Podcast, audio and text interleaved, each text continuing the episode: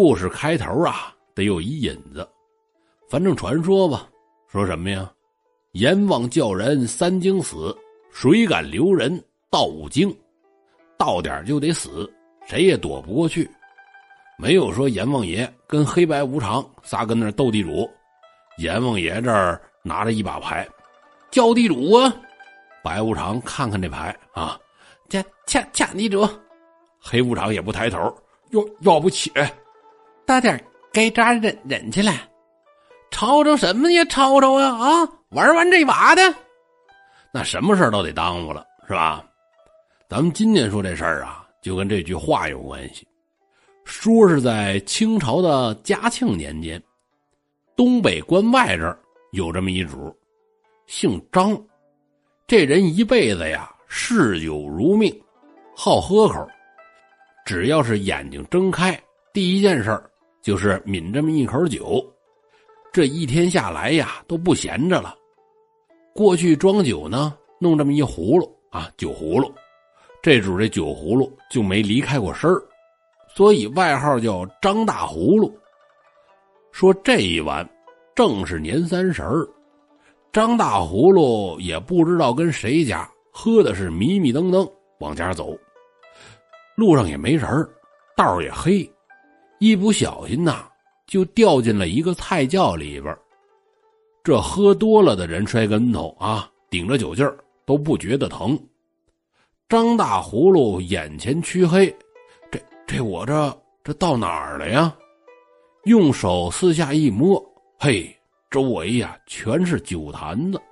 打开一坛子，一闻味儿，哎呀，全是好酒啊！我呀。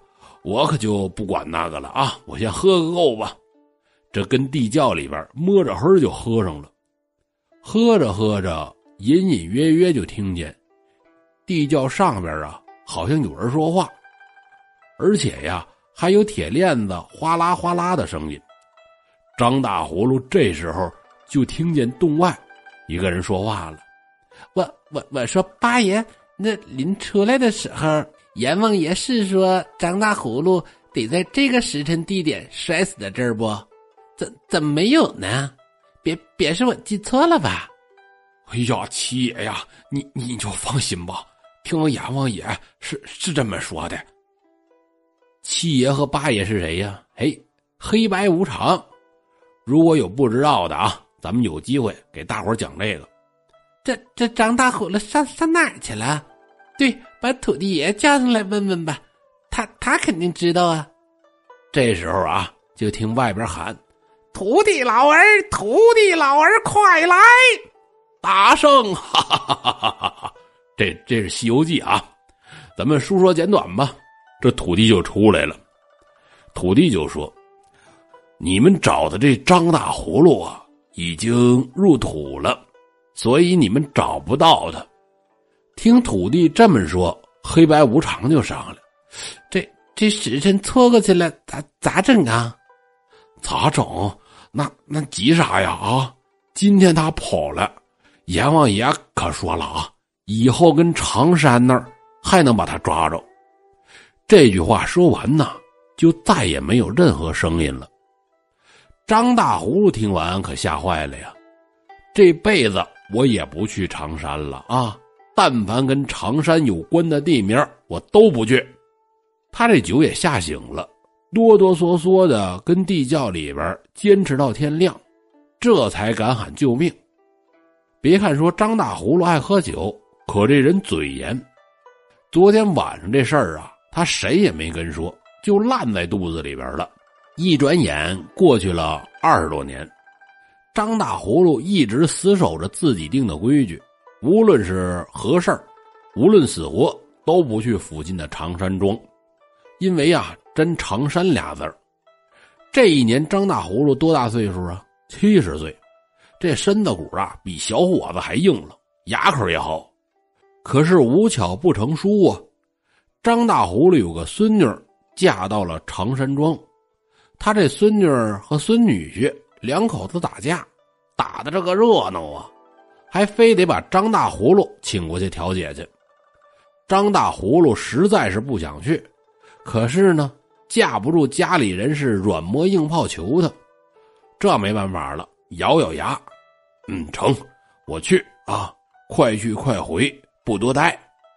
没想到啊，他到那儿一劝，人家两口子呀就和好了。张大葫芦这就要走，孙女婿拦着：“哎，爷爷呀，我这儿可给您预备了好酒。”张大葫芦一听好酒，可就走不动了，什么都忘了，喝吧。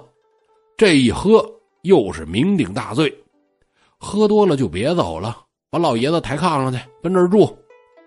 睡到后半夜，张大葫芦呢让尿给憋醒了，起来上当院撒尿去。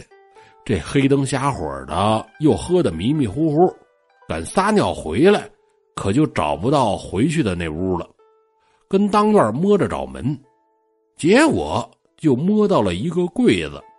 咱们说这什么呀？寿材就是棺材。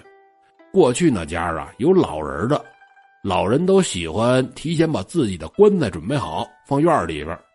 这棺材有讲究啊，把死人装在里边才能盖盖呢。没用过的就把盖反过来扣。张大葫芦喝迷瞪了，不管不顾，我呀，我我来这个吧。这就啊躺进了他所谓的柜子里边，就这棺材，嗯，左右还成啊，头顶脚下也不赖哈，挺挡风。这又把棺材盖这一抻，盖上，他就睡觉了。过了大概有一个时辰吧，张大葫芦。又被奇怪的声音吵醒了，提耳朵仔细一听，当时这酒就吓醒了呀！什么声音呢？当年黑白无常抓他的时候，那铁链子响，哗啦哗啦的。这时候就又听见说话了：“这这不奇了怪了吗？啊，说长山镇能抓到这张大葫芦，这来了咋咋又没人了呢？”哎呀，是是哈。这阎阎王爷亲口说：“长山长山的，这这来了还没人，喊喊土地爷吧。”我我说土地爷，你你瞧见张大虎了了吗？嗯呐，瞧见了。那那搁哪呢？进棺材了。你你可拉倒吧，还进棺材了？我我们哥俩干啥来了？哎呀，真进棺材了。你你可拉拉倒吧，该该干啥干啥去。这句话说完呐。就又没动静了，张大葫芦这才松了口气儿，困意是随之而来，沉沉的睡着了。第二天一大早，孙女早起看见张大葫芦睡在棺材里，吓了一跳。“哎呀，爷爷，你你怎么睡这儿了？”张大葫芦醒了，看见自己睡在棺材里，这才明白自己躲过了一劫。张大葫芦乐了，嘿嘿。吉人天相啊，阎王爷，你也有没法的时候。得意归得意呀，他再次下定决心，以后说什么也不来长山了。张大葫芦回家之后，又平平安安的过了几年，在那个年代呀，那算是高寿了。不过呢，仍然是嗜酒如命，而且经常弄这么几个好朋友一起喝酒。他有个好朋友姓程。在当地呀是个地保，就相当于街道居委会的，大伙儿都叫他长地保。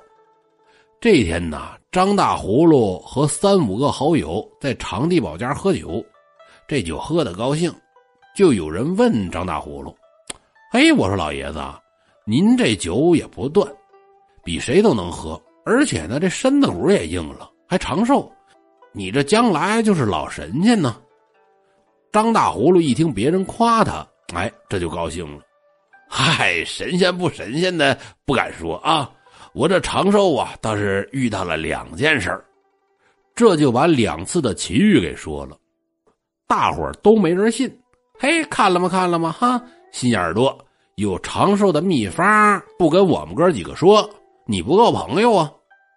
各位，您想啊，这酒桌上喝多了呀，就怕闹意见不合。结果最后是不欢而散，别人都走了，张大葫芦自己就住在了常地宝家。夜里边，他睡着睡着，突然感觉这身子一下就变轻了，睁眼一瞧，好嘛，身旁一左一右站着黑白无常，手里呢一头拿着铁链子，另一头啊已经锁在了自己的脖子上。再回头看床上，自己的身体还在床上沉沉的睡着呢。